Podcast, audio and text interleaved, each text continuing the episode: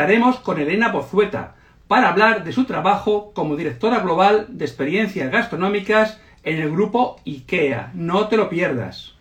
Soy Rafa Prades, formador, divulgador gastronómico y autor de la trilogía Sabrosos Bocados. Vamos a conectar con Elena. Muy buenas tardes, socia. Espérate, voy a Hola Rafa, ¿qué tal? Para ver aquí los comentarios. Aquí estamos. ¿Qué tal ah, estás? A ver. Pues sí, la pues verdad, muy bien, tiempo que no nos veíamos. ¿eh? Hace mucho tiempo, sí. es que eres muy viajera. sí, sí, demasiado.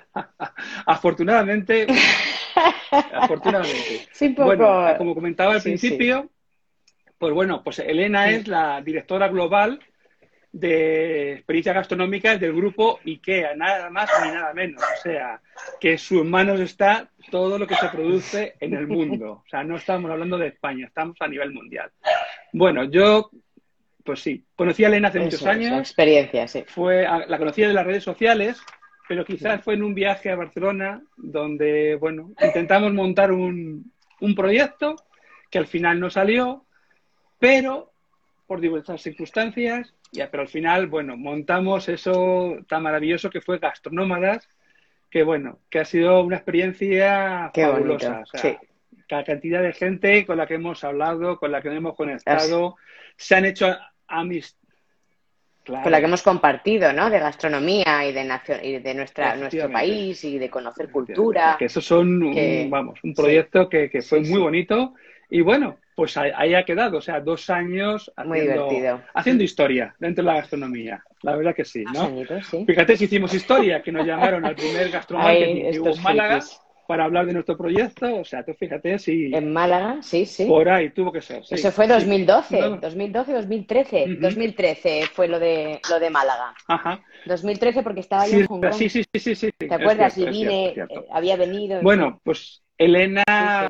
Sí, sí, sí, sí, ¿Qué habla de Elena? Pues es que es todo, es todo, es todo, es todo bueno, la verdad. No tiene nada malo.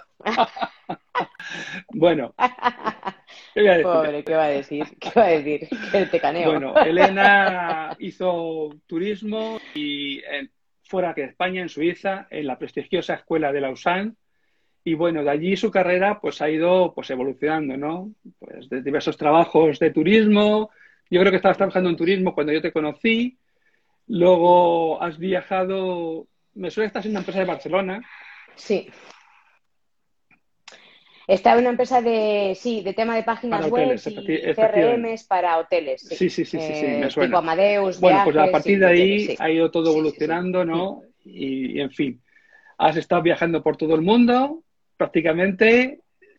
La más, lo más lejano quizás ha sido fui a Hong, Kong, una experiencia que supongo que te habrá marcado mucho. Hong Kong. ¿Mm? ¿Eh? Mucho, mucho, mucho.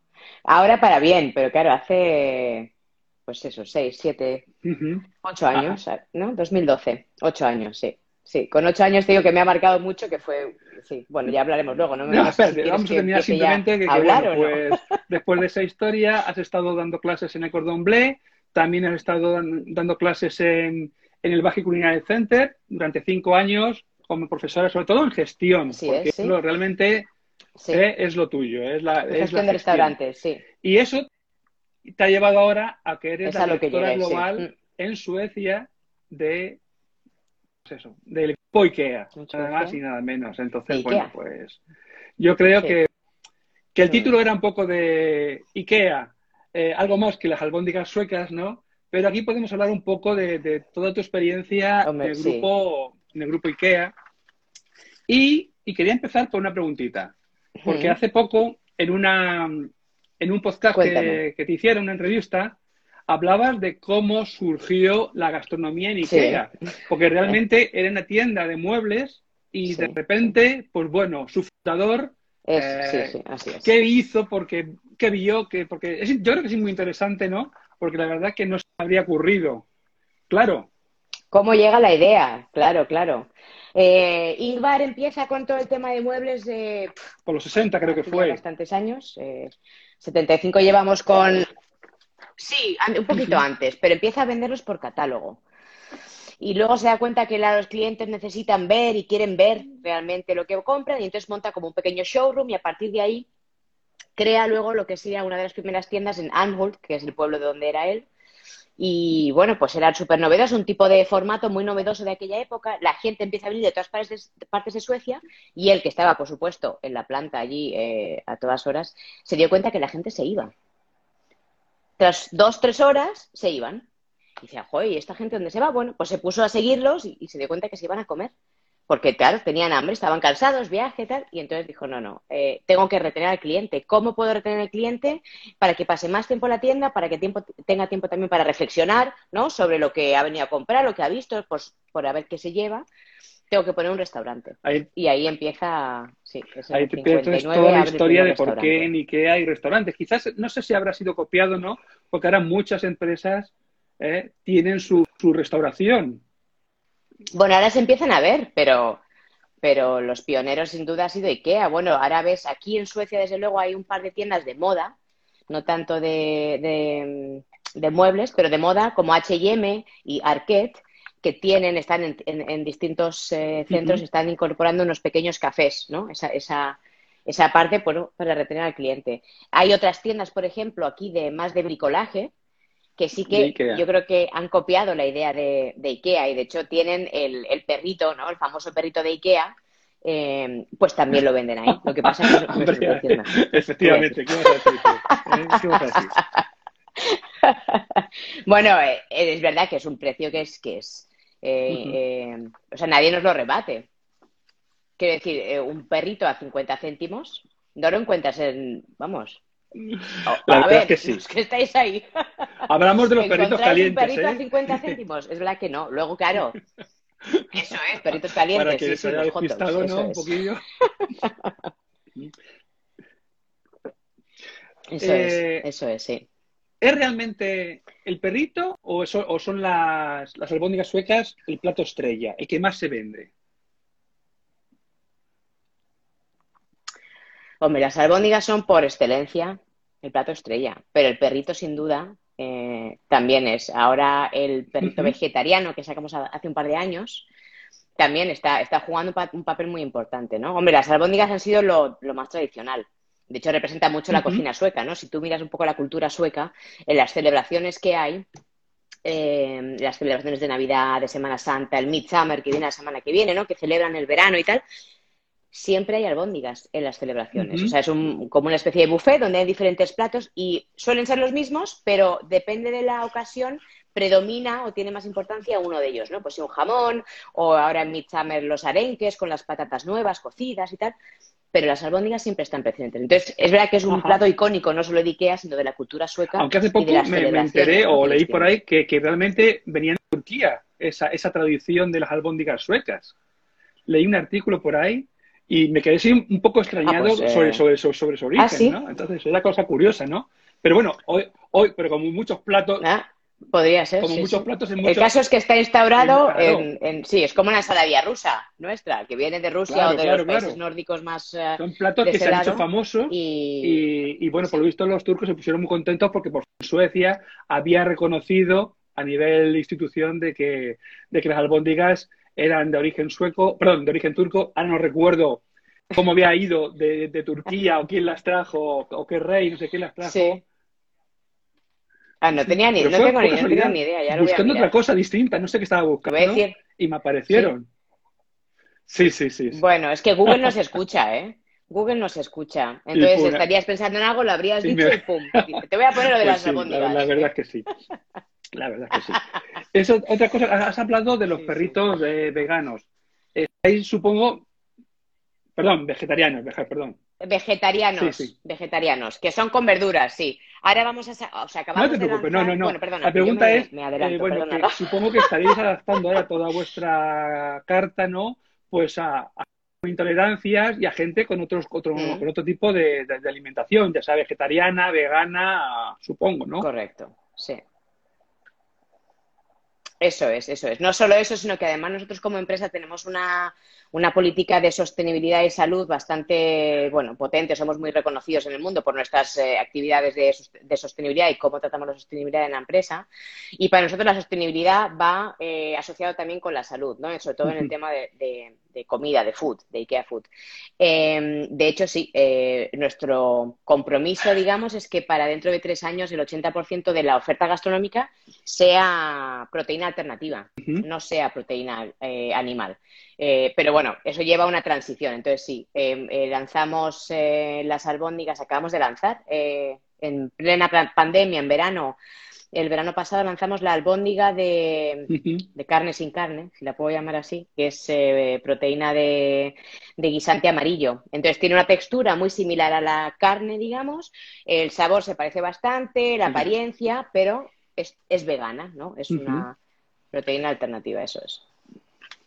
Eso es. Entonces sí, hay que, hay que estar al día. Hay que estar al día no solo con las nuevas generaciones, que son súper importantes, pero también hay que cuidar el planeta y, bueno, pues todas las emisiones de CO2. Nosotros, la huella de CO2 de la nueva albóndiga, que te digo, que es eh, esta proteína alternativa, tiene un 4% de la huella de la albóndiga de carne. O sea que la reducción es drástica. Ahora hay que generar más volúmenes para ¿no? igualar un poco. no queremos quitar la albóndiga de carne, pero sí que,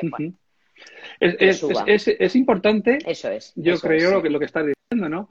Porque IKEA se la, reconoce, se la reconoce mundialmente por los muebles, ¿no? Sin embargo, ese, ese aspecto que es colateral o no es el negocio principal de IKEA, eh, que es la gastronomía, pues la podías haber dejado totalmente ahí de que, bueno, de cliente mantenerlo ahí para que no, no se vaya y siga comprando, pero no, estáis haciendo cosas, pues eso, muy bonitas por el planeta, yo creo, ¿no? Entonces, bueno, pues me alegro de verdad que tú estés allí para hacerlo, que sea sí, Sí. Gracias, Rafa. La verdad es que, que yo, yo solo puedo decir maravillas, ¿eh? que IKEA es una empresa maravillosa y que yo estoy feliz. O sea, tengo un trabajo que, que, adoro, o sea, que es que me encanta. A mí me ponen los dientes eh, largos cuando, cuando pones las fotos en Instagram y dices, las vistas de mi oficina. Eso ya... bueno, eso cuando viajaba, ahora ya no, bueno, ahora sí que te pongo los campos y tal que tengo aquí, pero, pero sí, ahora es verdad que ya no viajamos. Pero tenemos unas oficinas, son, son muy chulas, ¿no? Son esas, ese tipo de oficinas que dices, te imaginas, ¿no? ¿Cómo sería la oficina de Ikea? Pues así.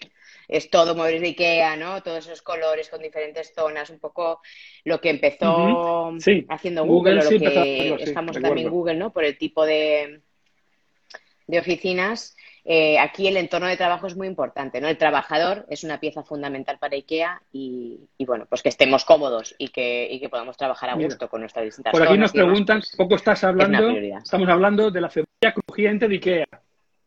Sí. Ese es Dani, sí, sí, un exalumno del Basque, sí, sí, sí. Eh, poco estamos hablando, la verdad es que, mira, te voy a contar una anécdota así chorrix pero claro, yo conocía, yo no había trabajado en IKEA antes de venir aquí, entonces yo lo que conocía de IKEA es mi, bueno, mi experiencia como cliente, ¿no? Donde siempre, al final de la experiencia, había un perrito con la cebolla porque es que eh, me flipa. Bueno, pues cuando llegué aquí, me di cuenta que aquí no se lo... O sea, en, Ikea, desde luego, no le ponen la cebolla. Y me pillé un rebote. y es verdad que, bueno, que aquí se come de otra manera y de hecho, pues tienen el perrito normal, con sus salsas y demás, y luego tienen lo que llaman el perrito con pan francés, que es como un bollo de baguette donde le metes el perrito, ¿sabes? Pero, pero es distinto, al final las, las, costumbres son distintas y entonces también nos adaptamos, ¿no? Dentro que tenemos una oferta gastronómica global, em, nos adaptamos a, cada mercado y a las necesidades de cada mercado, ¿no? Eh, Sí, sí, sí, sí, sí. Oh.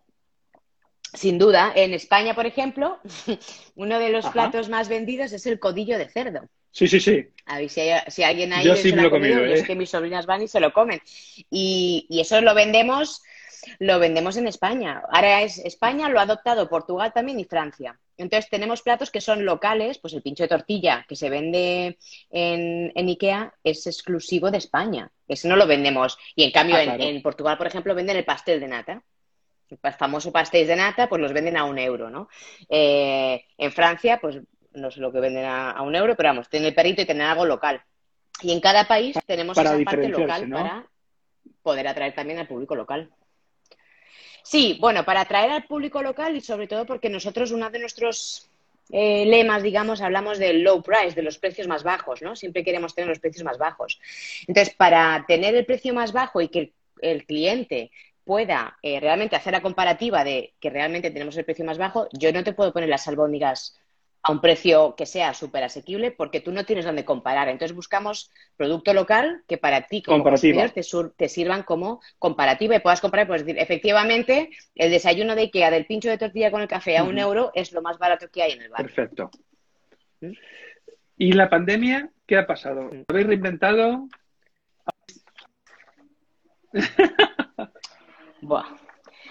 La pandemia en Ikea hay dos partes, ¿no? Está la parte de los muebles, que hemos seguido vendiendo como locos porque nosotros vendemos online los muebles. Y entonces, eh, cierto es que, bueno, se han incrementado las ventas online, pero en la comida, por ejemplo, pues nos hemos visto muy afectados. Claro, hemos tenido muchas tiendas cerradas durante mucho tiempo. Y lo cierto es que bueno, lo primero que cerró seguramente fueron los restaurantes y lo que está tardando en abrir y estar al 100% son los restaurantes. Con lo cual, lo que nos ha pasado en, los muebles es que hemos vendido tanto que ha habido problemas de producción porque las fábricas estaban cerradas, porque no se estaba produciendo, porque había problemas de transporte, con lo cual nos hemos quedado sin stock en muchas ocasiones y en muchos momentos de diferentes productos. Y en cambio, en comida tenemos un overstock, o sea, tenemos un sobrestock, porque como hemos tenido todo cerrado y no, no vendemos online, eh, pues sí, es, ha sido un poco, sí, la, el desempeño, digamos, del área de comida o de food en, Ikea, sí. Bueno, pues ha sido fastidio. Sí, sí, sí que se ha habido cita, como toda la hostelería, claro, ¿eh? No, como todo lo demás. No aquí tenemos una pregunta de, Julio. Nos dice, mm. precio bajo versus calidad. ¿Se puede conseguir? Mm. Bueno, yo creo que el precio bajo, eh, hablamos también de la percepción de la calidad en función del precio. Nosotros hacemos producciones eh, grandes y, nos basamos en los volúmenes, entonces, bueno, tienes la calidad, claro, no te voy a vender caviar a un euro, ¿no? Pero tienes la mejor calidad dentro de ese precio. Sí, sí, no te estamos, o sea, quiero decir que no, no queremos, eh, ni mucho menos, eh, cuando hablo de comida, envenenar a nadie ni dar un producto malo. Buscamos la mejor calidad que haya.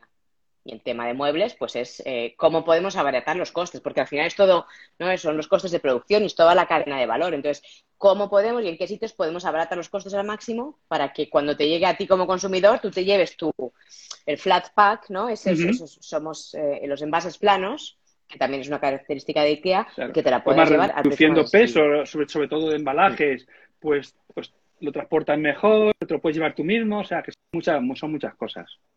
Claro. A ver. También tenemos otra pregunta eh, de Dani que dice, salen antes las paletillas de jamón que la estantería LAC.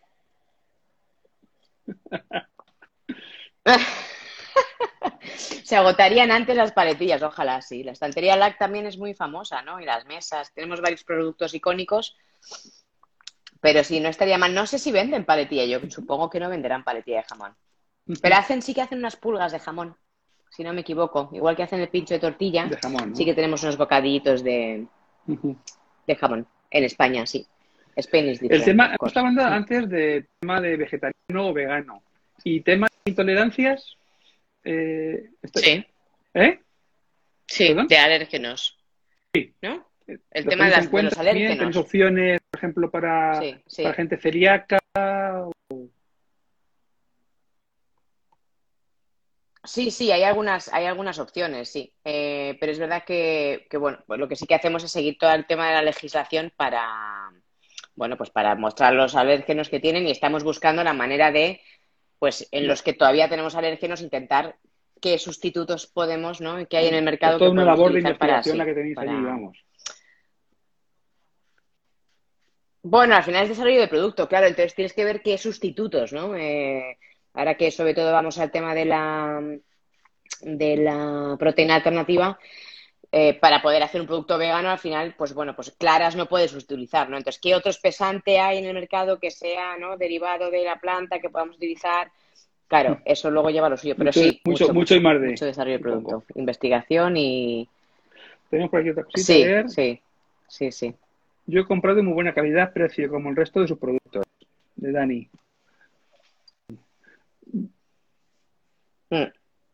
Sí, hablan, estaban hablando de paletillas y alguien dice que sí, que en Navidad venden. Sí, yo creo que también vendemos panetones. No, no, he ido a Ikea, eh, hay un poco... ni, tan temprano, temprano para almorzar. yo creo que sí, y en Italia, ¿no?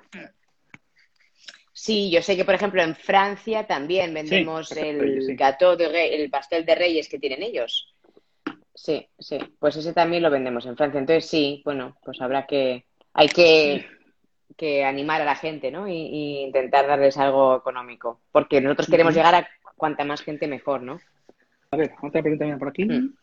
Aquí en Barcelona hay unas cosas enormes para entrar en, Ikea. ¿Por qué, ¿Por qué no se plantean fruit los fruit para la espera? Sí, eh, bueno, se están planteando, hay países, yo sé que Rusia ya lo ha implantado, Estados Unidos, eh, eh, nosotros ya sabes que somos un sistema de franquicias, ¿no? Entonces, yo trabajo para el concepto, y yo hago el desarrollo del concepto, la implementación, estandarización y demás, y luego desarrollo del concepto. y luego los países lo que hacen es lo que nosotros hacemos en mi, en mi departamento, pues lo mandamos, digamos, es una forma de hablar, a los países y ellos lo implementan. Y ¿Se ha cortado? Cosa. El directo, el directo. Nos estábamos diciendo del tema de que luego de que del food track. Hablamos de los los food trucks, ¿no? O sea, eso es, eso es. Entonces, nosotros creamos y damos esas soluciones y el país decide qué implementar y cómo hacerlo, claro. Em, al final el food truck es una inversión que depende de que para el tiempo que sea, pues te eso no es rentable, ¿no? Entonces, depende de los países, pues han hecho unas implementaciones u otras, ¿no? Ahora, por ejemplo, sí que estamos haciendo delivery. En España estamos a punto de empezarlo, ha habido unas historias ahí, pero en Italia hemos empezado, en Rumanía también, en Estados Unidos. Em, estamos, eh, bueno, pues intentando ayudar a los, a los mercados, ¿no? Y a los franquiciados al máximo, sobre todo ahora en estas siempre, ¿no? Pero en estas condiciones. Pues, Al final vais a una empresa de, comida que, que, que, la gente va a comer y luego se compra un mueble, ¿no? Vais a hacerlo al revés, ¿no? Eso es un poco. Eso es el discurso. Me encantaría. Me encantaría conseguir que la gente viniera a comer y ya, ya de paso me llevo una estantería. Eso sería guay. Estaría muy bien. Hay mucha gente que viene solo a comer, ¿eh? esa es la realidad, que eh, más del 25% de los clientes o los eh, eh, consumidores de IKEA vienen por la comida. Luego ya se quedan o lo que sea, pero, pero, hay una parte muy importante que ¿Ah, viene solo por eso. A nivel mundial, sí, sí. A nivel mundial, sí, sí, sí, sí. Eh, luego, de, los que vienen a la tienda, que vienen a comprar, hay un 80% que hacen, o sea, que consumen en, en, los distintos puntos de comida. Y hay todavía, todavía tenemos ahí una oportunidad de que hay un 20% de los clientes que no saben casi ni que hay comida. Entonces, tenemos también una, una gran oportunidad ahí para, para bueno, pues que, conozcan que estamos y, lo aquí que nos preguntan, dicen que enseñes al perro. no sé dónde está. Kimchi. Ahora, ahora si viene, que tenía que ser Eva. Es que está. Era Eva, sí, sí, tiene que ser ella. Está por ahí, pero es que no sé dónde está. Ahora vendrá, luego te la enseño. A la kimchi. tenemos, de momento no tenemos más preguntitas por aquí. De momento no tenemos más preguntitas. Bueno, hemos estado hablando de... Bueno, un beso a todos, ¿eh? que yo creo que hay por ahí algún alumno y tal, y un beso para, muy grande, bueno, para todos los que nos estén viendo. Bueno, luego nos despediremos de ellos, de todos y cada uno de ellos. Bueno, hemos estado hablando un poco del pasado o del actual, pero ¿cuál es el futuro de IKEA, por lo menos el que tú tienes en mente, ¿no? Todo lo que nos puedas contar, porque hay cosas que imagino que estarán en desarrollo y que no mm, puedas mm. contarnos, evidentemente, ¿no? Pero a lo mejor que sí puedes contar eh, de cuál es el futuro a nivel gastronómico de, IKEA. Sí. Bueno, sí que obviamente hay, hay, un camino, ¿no? Y hay un, al final hay un objetivo y un sitio donde queremos llegar. Eh, habría que empezar un poco por contextualizar em, y, daros un poco de, información respecto a la nueva estrategia de IKEA de acercarnos más a los consumidores. Ya sabéis que la tienda tradicional de IKEA, la que nosotros llamamos la Big Blue Box, la gran caja azul, eh, tradicionalmente está a las afueras, en polígonos, en espacios ¿no? donde bueno, pues el, precio del suelo es económico, donde podemos tener muchos metros cuadrados, ¿no? Y donde tienes que venir normalmente pues, con coche, transporte, porque bueno, no, bueno, cada vez es más fácil, pero no, no era tan fácil antes. Entonces, estamos haciendo un cambio de estrategia en el que queremos acercarnos a los consumidores, queremos estar más cerca y por tanto estamos empezando a abrir eh, tiendas en los centros de las ciudades. Entonces, tenemos en Madrid, por ejemplo, tenemos uno en Goya, en París hemos abierto la Madeleine, en Tokio hemos abierto un par, una en Shinjuku, en Shibuya, en Harajuku. Entonces, bueno, en ciudades grandes estamos haciendo este tipo de estrategia y la planificación es que para, para muchas ciudades del mundo, esta es un poco la idea, ¿no? Abrir eh, centros de, eh, puntos de venta, perdón, eh, mucho más cerca, más pequeños y más cerca del consumidor. Entonces, el futuro de IKEA pasa por eso, ¿no? Pasa por reinventar o rediseñar el concepto, hacer un concepto nuevo en el que nosotros podamos eh, dar salida o eh, sí, dar salida o ayudar a los consumidores a, sus a cubrir, perdón, porque a veces cuando hablo del trabajo en castellano eh, no me vienen las palabras, porque como yo trabajo en inglés, pues es que se me va un poco. Entonces, lo que queremos, nosotros tenemos identificados tres necesidades de los clientes, que es la necesidad de, relajarse, ¿no? de tomarse un break de, bueno, pues del trabajo, de la tienda, del paseo. Otro que es el, on the go, o sea, el, me lo llevo para llevar, ¿no? Para, me lo como por el camino, como es el perrito de la tienda eh, grande, pero ahora en las ciudades, pues cada vez más, pues la gente coge un sándwich y se lo lleva para comerse en otro sitio, ¿no? Y luego tenemos todo el tema de la tienda sueca. Entonces son de estas tres necesidades o estos... Eh, de los consumidores que nosotros queremos ahora reinventar la experiencia gastronómica de IKEA para dar, eh, cubrir esas necesidades del consumidor en un espacio mucho más pequeño, pero en el que siempre estén los productos más icónicos de IKEA, porque lo que nos estamos encontrando al abrir estas tiendas más pequeñas es que al final el consumidor viene y sigue queriendo las albóndigas y sigue queriendo el perrito, ¿no? Lo único que estamos haciendo es, bueno, eh, darle un poco más de color y, ¿no? Cambiarle un poco, darle así un pequeño meneo, ¿no? A las albóndigas, al perrito, para que sigan estando, pero de una manera un poco más atractiva, más urbanita, más... Eh, más no te preocupes. oh, my God. Se me van las palabras, Rafa. Mucho más competitiva, ¿no? En fin, eh, ese es un poco el, el, camino, ¿no? O el futuro. Eh, sin duda la proteína alternativa, y todas las, eh, bueno, pues eh, un poco más esas nuevas generaciones, esas nuevas formas de consumo, em, la sostenibilidad y cuán sostenibles son los platos, la salud y eso que, que bueno, eh, yo entiendo y soy del pensar que cuando uno sale a comer no quiere que le digan que se coma unas verduritas porque tiene menos calorías, ¿no? pero aún así creo que tenemos una obligación como parte de la empresa alimentaria de, dar opciones saludables, ¿no? entonces estamos también eso es, pero que tengas la posibilidad, ¿no? De tener tus ensaladas, de tener tu producto local, de tener tus eh, proteínas que no sean vegetales, en fin, ahí creo que tenemos una obligación. igual. antes has hablado de, las tiendas de, que tenían las afueras, de, ya una vez pasada la caja. Es verdad que soy un fan de ellas. Yo es verdad que soy un fan de ellas. Sí, la tienda sueca. Mm, sí. ¿Eh? ¿Cuál es tu producto favorito? Y y en, dulce. Los arenques para mí también. ¿eh? La verdad es que me encantan. Son la leche. Y luego cuando, cuando es en Navidades, que sí, las, las de jengibre. Las de jengibre, las de jengibre. Bueno, y te diré que así como pecado mortal es en Navidad el chocolate que hay, chocolate con leche con las galletas de jengibre. Ah. O sea, eso es eh, un pecado mortal, por supuesto, ¿eh? pero está buenísimo. Las próximas navidades, si os bueno, acordáis... Pues Rosa María, mira que está por aquí, el apunte, que nos está escuchando, así que, que apunte porque del chocolate. O sea que... Apunta, apunta. Ay, Eva, no tengo aquí tus tazas, pero tengo esta con un flamenquito. Pero tengo un bol tuyo por ahí. Está Eva diciendo que hay que beber sus tazas. Eva es otra de las gastronómadas que, está que estamos ahora en la clandestinidad. Somos clandestinos. Estamos clandestinos, sí. Claro, clandestinos, hashtag. Entonces, bueno, pues ella se dedica a, pintar platos con motivos de todo tipo, ¿no? La verdad que es una artista.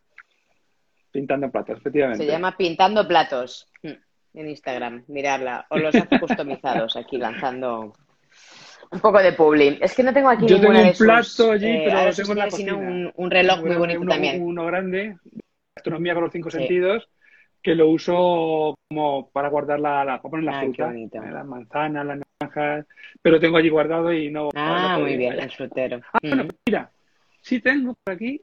Claro, claro. Mira, un pequeño vaso ¿eh? Que lo hizo para, para poner velas. Esto era eh, para una para unas navidades eh, que lo puso para bueno, que nos encargamos para poner velas para poner velas en la mesa. No había, aquí estoy yo, pues con una ah, cuchara y un, y un tenedor, y luego aquí el nombre de cada uno. y un tenedor. y luego aquí Preparado su, para firma, LH con el ratoncito. Sí. Sí, sí, con su, rat, Así que sí, sí tenía algo por aquí. No tengo lo otro, pero sí lo tenía. Sí, sí, sí. se ha caído las cosas. Bueno, lo ponemos por aquí. Mm. Digo, yo sabía que tenía algo por aquí, no me, no me acordaba yo. Eso es. Algo, algo. Sí, yo lo tengo en la bueno, cocina. No dirás, Eva, que no hemos hablado de ti, ¿eh? Mm. ¿Eh? Aquí hemos metido Hombre, publicidad. Que, que, que, Esto no es, no que, es, que, eh, publicidad soy yo de mis ¿eh? libros. Eso es, te iba a decir, porque oye, que, sepáis que yo conocí a Rafa por los blogs de cocina y todo esto, y al final Rafa acabó sacando ah, tres libros. La verdad que iba a sacar uno, pero al final, pues eso, liarme la manta a la cabeza y fueron tres libros. Ya, ya total, ¿no? pues, Me pongo con uno, venga, que son dos, ya la venga tres. No se bueno. Claro, claro, aquí hasta, hasta el final, muy bien. Personales. ¿Qué por allí por Suecia?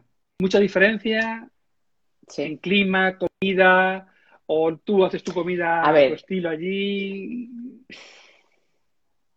Hombre, claro, yo hago la comida a mi estilo, sin duda, ¿no? Eh, es verdad que hago, ahora hago albóndigas suecas que están muy ricas eh, y las hago yo.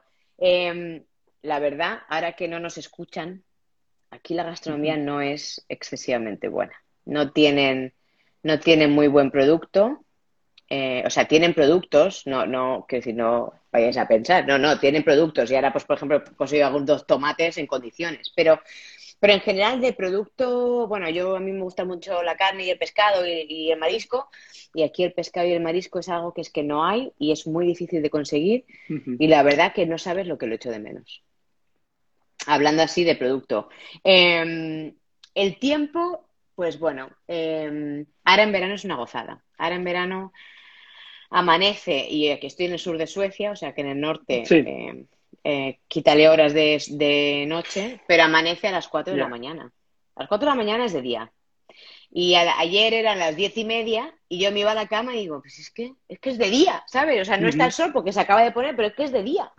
Entonces, el verano mola mucho porque, bueno, pues tienes muchas horas de sol. Entonces, yo estoy trabajando, acabo a las 5 y luego todavía me quedan como 6, 7 horas para para ir, nos vamos al parque, hacemos un picnic. Entonces, en verano mola, la sociedad en verano se echa a las calles, están en los parques, ahí. Eh, fíjate, ayer, ayer paseaba, ¿no? Bueno, tengo una perra, como algunos sabréis, y paseo bastante. Entonces, ayer paseaba, y aquí los, los cementerios, pues no es como en España, que es un sitio, ¿no?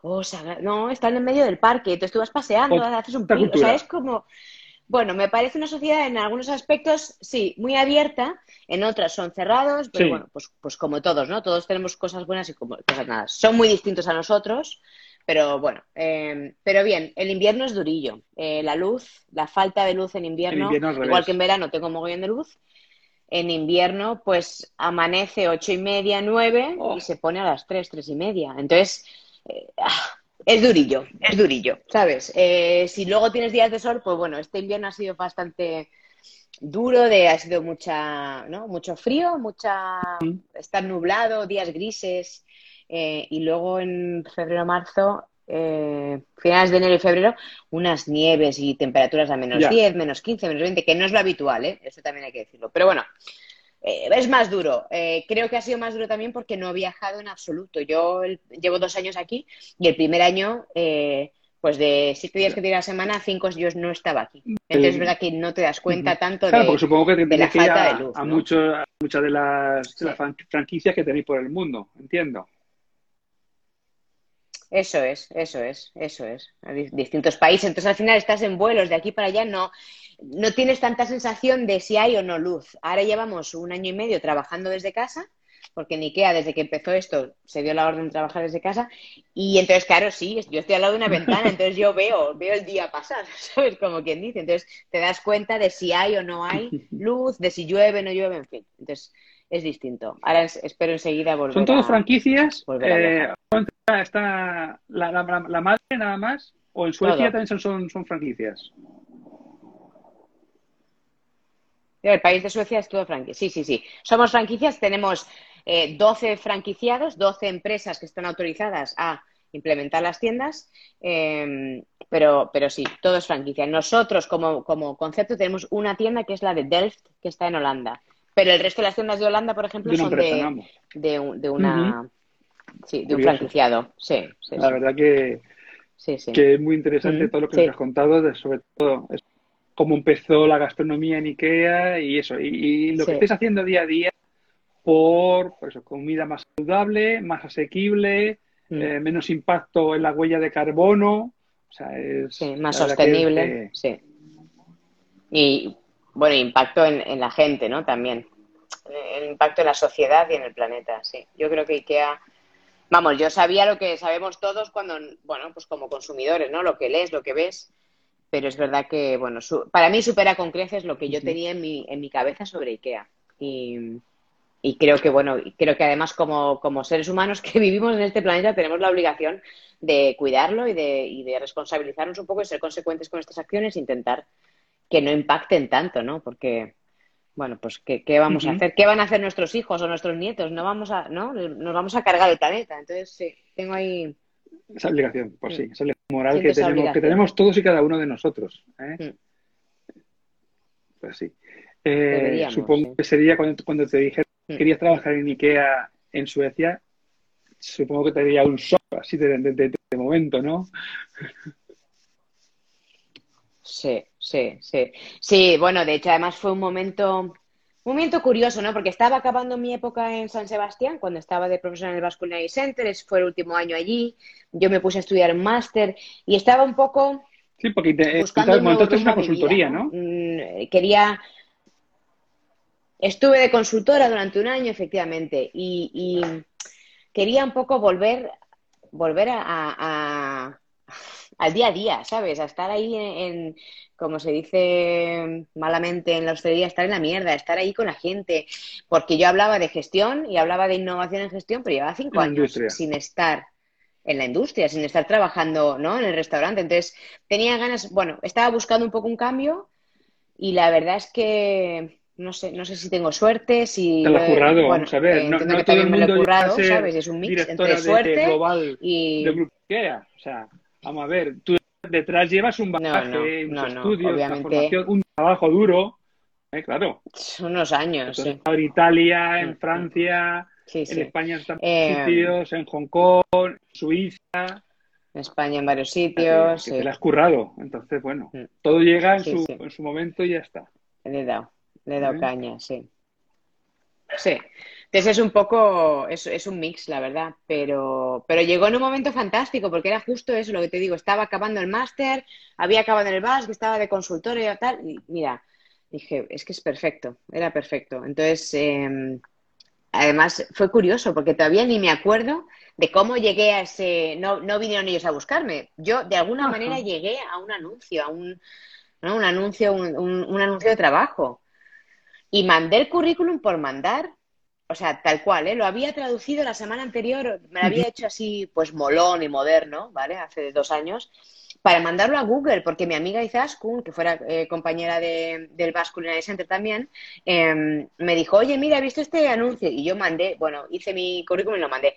Y a la semana, no sé cómo, llegué a este a este puesto de trabajo y dije, bueno, pues como ya lo tengo en inglés, pues lo voy a mandar, ¿sabes? Pero diciendo, esto ni de coña, ¿no? Es un puesto, hostia, es un puestazo, vamos, digo, a mí no me van a llamar. Y de hecho, además me olvidé. Y a las, yo creo que al mes o así me llamaron y flipé, claro, me quedé. Ya ni me acordaba cuando me llamaron, estaba con un cliente, estábamos hablando de, la gestión de la carta, estábamos haciendo la ingeniería de menú para la carta y me llaman. Y no entendía, ¿sabes? Al principio era como, ¿eh? ¿Qué? ¿Cómo? Y luego dije, ostras, claro, si yo eché el currículum. Pues mira, ahora te ves allí, en Suecia, un cambio de vida total y bueno, haciendo cosas nuevas. Una suerte, ¿eh? Porque eso es, pero una suerte sobre todo por ahora la pandemia, Rafa. Habéis estado muy, y perdón por la palabra, pero bastante fastidiados, iba a decir otra cosa, pero he encontrado la buena. Habéis estado muy fastidiados en España y en otros países, ¿no? Y aquí, no sé si por suerte o por desgracia, pero aquí no hemos vivido ni máscaras, o sea, ni mascarillas, ni restricciones de salir, ni sitios, eh, bueno, es verdad que han reducido un poco los aforos, pero todo abierto, podías ir a tiendas, a comer a restaurantes, entonces, jo, mucha suerte, mucha suerte porque, porque bueno, pues hombre, en la hostelería en España, pues ya, ya sabes, ya sabéis todo lo que ha pasado, por lo cual, bueno, muy afortunada de, haber pasado este tiempo aquí. Bien. Bueno. ¿quieres contarnos algo especial que quieras decir tú o algo que quieras contarnos? ¿Eh? ¿Qué quiero contaros? Nada, que me vengáis a verme, hombre, que estoy aquí en Malmo, que se está muy bien. Que, bueno, que te decía antes, Rafa, que es verdad que en Suecia no, ah, la cultura gastronómica no es, no es de lo más, pero tengo Copenhague a 30 minutos y la verdad que, bueno, y aquí hay buenos restaurantes, ¿eh? Don't, eh, don't, o sea, no me malinterpretéis, no son, no hay muchos, pero hay buenos restaurantes. Em, pero en Copenhague, pues hay, hay restaurantes maravillosos, he estado en varios y la verdad es que em, que mola el tener, ahora que ya han vuelto a abrir fronteras, pues bueno, mola el, la posibilidad de, ir, irte para allá, ¿no? Tengo ahí ya varios restaurantes en lista que tengo sí o sí, ¿verdad? Me los como todos. sí, sí. Sí, sí. Eh, y no, que la vida aquí pues está bien. La verdad es que hay un buen nivel de vida, la calidad de vida es buena. Y, bueno, ahora en verano, ¿eh? En invierno igual me llamas y te... y encuentras aquí a otra Elena, un poco menos... Eh, un poco menos ya motivada, ¿no? Porque el, invierno es durillo, pero, pero no. Eh, IKEA es una empresa maravillosa. Eh, creo que tenemos muchísimo por hacer por delante. Tengo un puesto de trabajo y un rol y un, ¿no? y un em, eh, objetivo alucinantemente que te motiva para maravilloso, ¿sabes? o sea, es que es súper motivante, entonces mola. Sí. Sí, Dani, hay, sí que hay desarrollo de producto y vacantes, ¿eh? ya te contesto porque sí que las hay. Luego te mando un link, porque sí que estamos buscando desarrolladores de producto. O sea que. Perfecto. Pues muchísimas gracias, Elena, por, habernos estado. A ver, tenemos que otra pregunta, a ver, por aquí. No. Yo me voy de enfermera. A ver. ¿No? Clandestino en Malmo, dicen por ahí. Albóndiga urbanita. Sigue siendo la reina de la preparación de la tortilla de patatas. Hombre, eh, mira, te tengo que decir que llevo tiempo sin hacer tortilla de patatas. Y llevo ya dos semanas que le digo, ostras, es que tengo un antojazo de tortilla de patata que ahora ya se me ha hecho un poco tarde. Igual me hago una de esas express. Ahora, fíjate lo que te digo. Pues con patatas chips o, que por cierto, si no las habéis probado, le voy a decir, las patatas fritas del, del Ikea son como las de churrería de toda la vida de España. Buenísimas. Eh, pero no, hay ah, una, manera que rayas la patata. Sí. Como si fueras a hacer un rosti. Pero no lo haces un rosti, sino que la fríes, un la fríes eh, y la cocinas y entonces se hace un poco más rápido que todo el jaleo de la tortilla tal y luego ya haces la tortilla. Entonces igual me hago una de esas. Ya te han puesto los dientes largos. Ya, me la ha recordado aquí mi amiga Sasil. Sí, sí, sí, sí. Bueno, pues muchas gracias por tu tiempo, por habernos contado, bueno, tu experiencia eh, sobre el trabajo, las papas, no sé. Las papas aquí en Suecia, la tortilla, no sé cuál este es. mi primer directo chispas. Eso quién lo dice. A eso le dirá eh, Claudia. ¡Uh! ¡Uh! Estás que lo tiras. que lo tiro. Qué buena idea. suena. Estoy que lo tiro. Es que si, te enseño el, aquí el, el nivel que me he montado para quedar así, porque lo estoy haciendo con el móvil. Bueno, en fin. Y ni crea, que, ni crea que, que ven unos poner el móvil, ¿eh? Sí, sí, ahí lo tengo. Tengo el iPad ahí y el móvil ya, ya, soporte, pero necesito la altura, ¿sabes? Era una bromita. bueno, pues a ver si, si coinciden los astros para que nos veamos aquí en España, porque irnos para allá todo, todo el grupo va a ser, va a ser difícil. A ver si forma... No, no, qué difícil venirse. Mm, bueno, a ver si voy por Madrid. Igual en septiembre voy. Organizamos eh, pues un gasto clandestino, pero vamos, echando echando virutas. En, Madrid. pues sí. Echando virutillas. No, pues eso. Muy bien, Rafa, muchas gracias por estarme aquí. Muchas gracias a ti, también muchas gracias a todo el mundo, a que está presente con vuestras preguntas o simplemente gracias a todos, sí. Deciros que, bueno, pues que, que esta tertulia quedará grabada como en, en, IGTV y luego ya el lunes que viene saldrá en YouTube. Y también saldrá también el, podcast. Ah, Cortaremos ah, la parte que se, que se nos ha que se cortó, o sea que hay hace un ¿Que se cortó? Y de todas formas, ya posiblemente mañana esté de los cocinillas. Que si no sabéis lo que es, pues es un espacio gratuito de formación gastronómica que os animo a apuntaros para que allí tenéis todas las tertulias, todos los podcasts. Tenéis también talleres que hemos hecho gratuitos, charlas, un espacio para, vosotros. ¿Eh? Simplemente registrarse y ya puedes acceder a un montón de contenido que tenemos ya eso, en vídeo y en audio. Así que, bueno, pues muchas gracias y, y nada, nos vemos la semana que viene, el miércoles. Así que gracias Elena, gracias a todos. Chao. Gracias Rafa. Gracias. Un beso. Chao.